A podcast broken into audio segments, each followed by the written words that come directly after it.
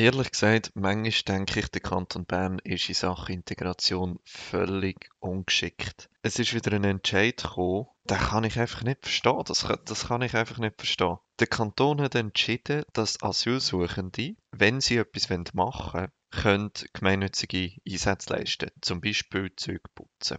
Aber seit April bekommen sie für die Einsätze kein Geld mehr über. Und ehrlich gesagt, erstens ist der Entscheid eine Frechheit und zweitens, er ist einfach nicht schlau. Er macht einfach keinen Sinn für niemanden von den Involvierten.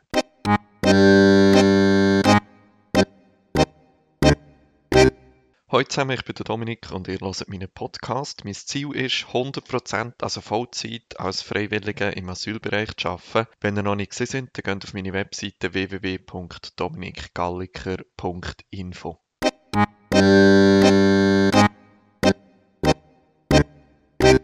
Letzte Woche war super.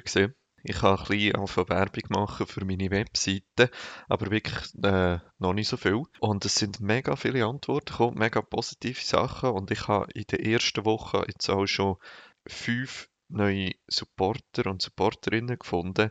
Habe schon jetzt ähm, monatlich 182 Franken, was mega gut ist. Jetzt kann ich dann schon gleich die Krankenkasse von dem zahlen, wenn man Prämienverbilligungen mit einrechnet. Also es ist mega cool, äh, wie der stark gelückt ist. Also merci an die neuen Supporterinnen und Supporter. Das sind Edith, der Peter, die Yvonne, Sarah und Susi.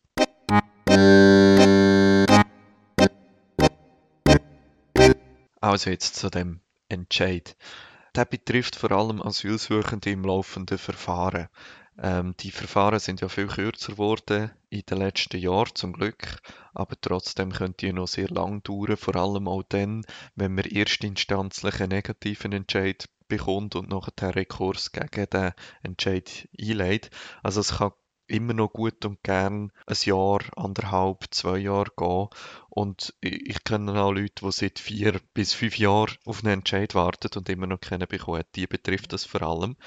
Bis jetzt haben die Möglichkeit gehabt, gemeinnützige Arbeit zu leisten und haben für die gemeinnützige Arbeit zwei Franken pro Stunde bekommen, aber maximal 200 Franken pro Monat zusätzlich zu der Asylsozialhilfe. Einsätze geben hat es vor allem zum Beispiel bei Bernmobil, hast können Bus und Tram putzen, Tramhaltestellen, ich glaube auch Graffitis entfernen und solche Sachen. Oder dann bei der SBB hast können in den Zügen Zeitungen wegräumen, putzen und so weiter. Man sieht die Leute meistens mit den orangen Westen rumlaufen. Es hat aber auch Einsätze gegeben, beispielsweise in Sprachschulen, wo du hast den Kinderhort leiten oder in der Landschaftspflege, Neophytenbekämpfung und so weiter. Das sind so die Beschäftigungsprogramme, die es gegeben hat. Und der Entscheid vom Kanton ist eigentlich der, sie sagen nicht, man kann das nicht mehr machen oder äh, man soll jetzt äh, aufhören damit, sondern Asylsuchende im laufenden Verfahren können zwar weiterhin Züge putzen, können weiterhin Bus putzen und Neophyten ausreißen, aber sie bekommen einfach kein Geld mehr für das über. Also die 200 Franken sind weggestrichen worden. Und ich glaube, zum den Entscheid verstehen muss man ein bisschen sehen, was Leute mit N-Ausweis im laufenden Verfahren überhaupt noch machen können, weil so viel ist es nicht. Ähm, die erste Möglichkeit, Sprachkurse, ist sehr stark eingeschränkt, weil Asylsuchende im laufenden Verfahren werden keine professionell geführten Sprachkurse gezahlt im Normalfall. Sie haben die Möglichkeit, entweder an Kurse, die direkt im Asylzentrum stattfinden, zum Beispiel von Zivis angeboten werden oder so, ähm, teilzunehmen. Sie haben auch die Möglichkeit, externe Kurse von Freiwilligen zu besuchen, dann wird ihnen das Ticket bezahlt. Aber in der Regel ist das nicht mehr als zweimal pro Woche, anderthalb Stunden oder so. Sie haben kein Arbeitsverbot, das heißt eigentlich könnten sie arbeiten. Das Problem ist, du findest eigentlich keine Stellen, weil es gilt der Inländervorrang und wie gesagt, ohne Sprachförderung ähm, erreichst du nie und nimmer ein Deutschniveau, wo würde länger, dass du wirklich könntest arbeiten. Freiwilligenarbeit ist bewilligungspflichtig, ohne Witz. Ähm, also auch Freiwilligenarbeit darfst du eigentlich nicht leisten, ohne dass du eine Bewilligung hast. Ich weiß nicht genau, wie die aussieht. was hättest du noch für Möglichkeiten, dich zu beteiligen oder an deiner Integration zu arbeiten? Du könntest mit Einheimischen wohnen. Das ist mega beliebt gewesen, eine in WGs und so. Geht leider nicht. Mit dem Status N während dem Asylverfahren kannst du nicht aus dem Asylzentrum ausziehen. Die letzte Möglichkeit, die wir aufgeschrieben haben, ist, ja, du könntest in einen Verein gehen. Das geht, das ist eine gute Möglichkeit. Äh, ich habe die Erfahrung gemacht, dass Vereine nicht sehr entgegenkommend sind, häufig, dass die Offenheit ein bisschen fehlt. Und auch hier, ich meine, in einem Verein wird typischerweise Berndeutsch geredet. Wie solltest du das verstehen? Wie solltest du es auch nur Hochdeutsch verstehen, wenn Sprachförderung nicht da ist? Das heißt, insgesamt für Leute mit dem N-Ausweis, die relativ lang auf einen Asylentscheid warten, gibt es einfach nicht so viel zu tun. Es, ich, für mich entsteht jetzt fast eine kleine Notsituation, oder? Du kannst vielleicht schon sagen, ja, nein, unter diesen Umständen, wenn ich kein Geld mehr bekomme, gehe ich keine solche Einsätze leisten. Aber was ist die Alternative? Du, du, du hast ja nichts. Also die Alternative ist, daheim rumzuhocken und, und vor dich hingammeln in dem Sinn. Von dem her, für mich entsteht hier fast eine kleine Notsituation, wo du Leute, die etwas wollen machen, fast dazu zwingst, Gratisarbeit zu machen. Und das finde ich höchst problematisch von Seiten vom Kanton, ähm, so etwas aufzubauen, wo die Leute mehr oder weniger zu einer Art Frondienst ähm, zwingst, weil es einfach keine Alternative gibt.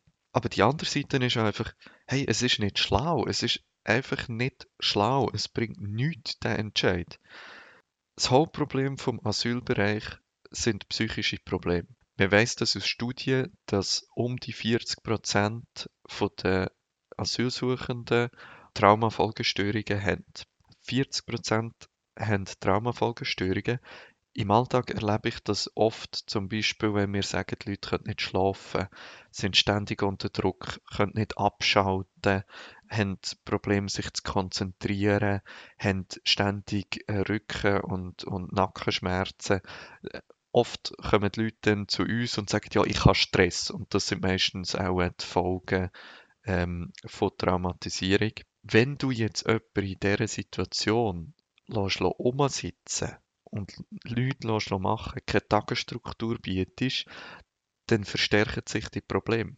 Das ist bekannt, das ist nichts Neues, das weiß das weiß jeder.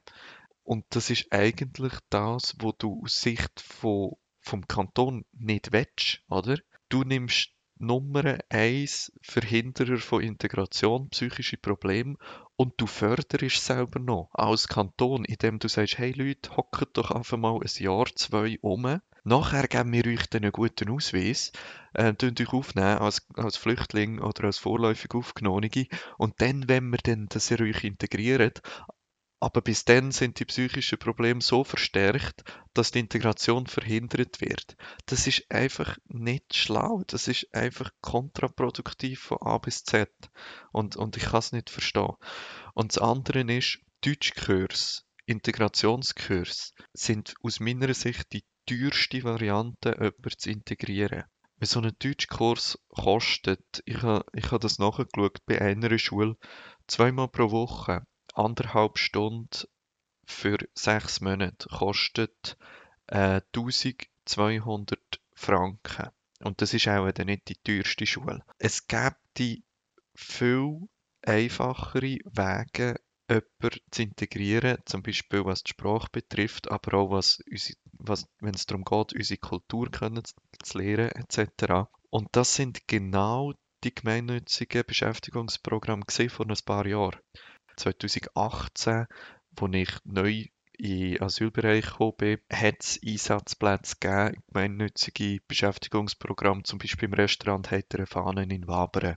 Ähm, und dort bist du in der Küche gewesen, hast dort mit Einheimischen zusammengearbeitet, tagtäglich, hast Menü vorbereitet, geplant, äh, abgewaschen, Zeug geschnitten und so weiter. Also du bist vom Morgen bis am Abend in diesen Einsätzen zusammen mit Einheimischen gewesen, hast Deutsch geredet, hast das Arbeitsumfeld kennengelernt, du hast unsere Kultur kennengelernt und du hast automatisch ein soziales Umfeld gehabt, weil in der Heiterfahne gibt es sehr viele Leute, äh, wo sehr, sehr cool ist, das ist wie eine, wie eine Community. Allen, die dort gearbeitet haben, hat das sehr viel gebracht.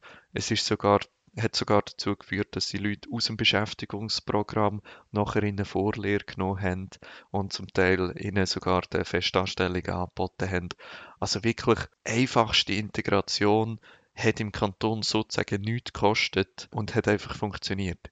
Das gleiche beim Naturverein Bremgarten. Die bekämpfen Neophyten in verschiedenen Wäldern in der Region Bern. Und auch die haben Einsatzplätze gehabt, wo du mit Einheimischen zusammen das gemacht hast. Und auch sie haben nachher jemanden, der sehr gut mitgearbeitet hat und sehr gut reingepasst hat, haben sie nachher gerade fest angestellt. Der ist jetzt unabhängig von der Sozialhilfe. Das ist so einfach gegangen, die Integration über die gemeinnützigen äh, Einsatzmöglichkeiten. Und wenn das wegstreichst, wie schon andere Sachen weggestrichen worden sind, dann bleiben einfach irgendwann am Schluss nur noch die Sachen übrig, die viel kosten. Und das sind in erster Linie die teuren Integrationsprogramme und die teuren Deutschkurse. Ich sage nicht, dass man keine Deutschkurse machen soll, das, das braucht es auf jeden Fall.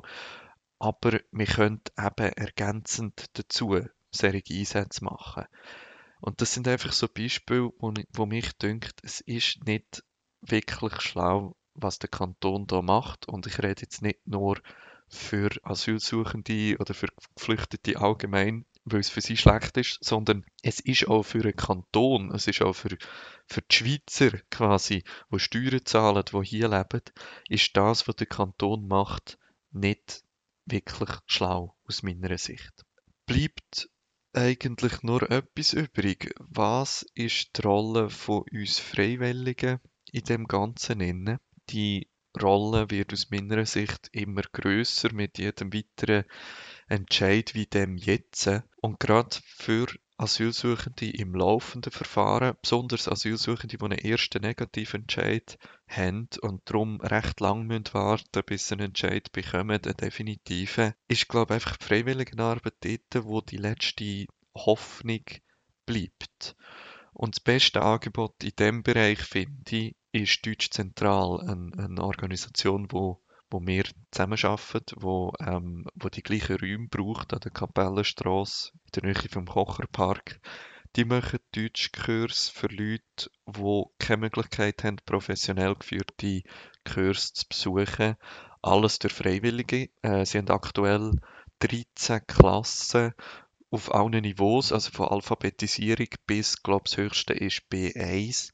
Und die Klassen sind mega gefragt, die sind auch alle voll und ausgebucht. Es gibt Wartelisten und so weiter. Ist mega ein wertvolles Angebot für alle Leute, die es können besuchen können. Aber ich denke auch, dass wir äh, jetzt bei Masai ein besonderes Augenmerk legen auf Personen mit N-Ausweis oder auf Personen, die vielleicht nicht so stark gefördert werden von den Sozialdiensten. Und da ist uns gerade etwas gelungen kürzlich. Wir haben mittlerweile eine recht coole Zusammenarbeit aufgebaut mit dem Biohof Radieslin Worb. Das ist ein solidarisches Landwirtschaftsprojekt, wenn ich den Begriff richtig im Kopf habe. Das bedeutet, dass das ein Landwirtschaftsbetrieb ist, und wenn du von dort Gemüse beziehst, dann verpflichtest du dich auch, dass du dort ab und zu mitschaffst.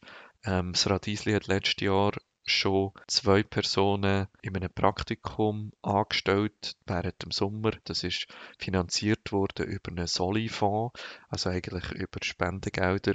Und wir haben letztes Jahr schon zwei junge Männer können dorthin vermitteln wo von den Sozialdiensten keine Anstrengung unternommen worden ist und vor allem bei der Arbeitsintegration zu unterstützen, ähm, wo aber sehr profitiert haben vom Tagesrhythmus dort. Und jetzt gerade Anfangs April hat wieder jemand von uns dort können anfangen. Ein Mann, der auch sehr froh darum ist, dass er etwas zu tun hat und etwas machen kann und wo auch nie und nimmer Sprachniveau hätte, wo er für die Arbeitsintegration anders schon in Frage käme, kann jetzt sechs Monate dort ein Praktikum machen, wird jeden Tag ähm, mit Einheimischen zusammenarbeiten und eben mit verschiedenen Freiwilligen, weil äh, eben auch Kundinnen und Kunden kommen mithelfen, kann auch jeden Tag dort gerade noch zu Mittag essen und wird sicher sehr profitieren von dem. Also insgesamt denke ich, dass wir als Freiwillige können einen recht grossen Unterschied machen und wenn das Pragmatische und das Schlaue beim Kanton halt ein bisschen fehlt, müssen wir vielleicht umso pragmatischer und umso schlauer vorgehen.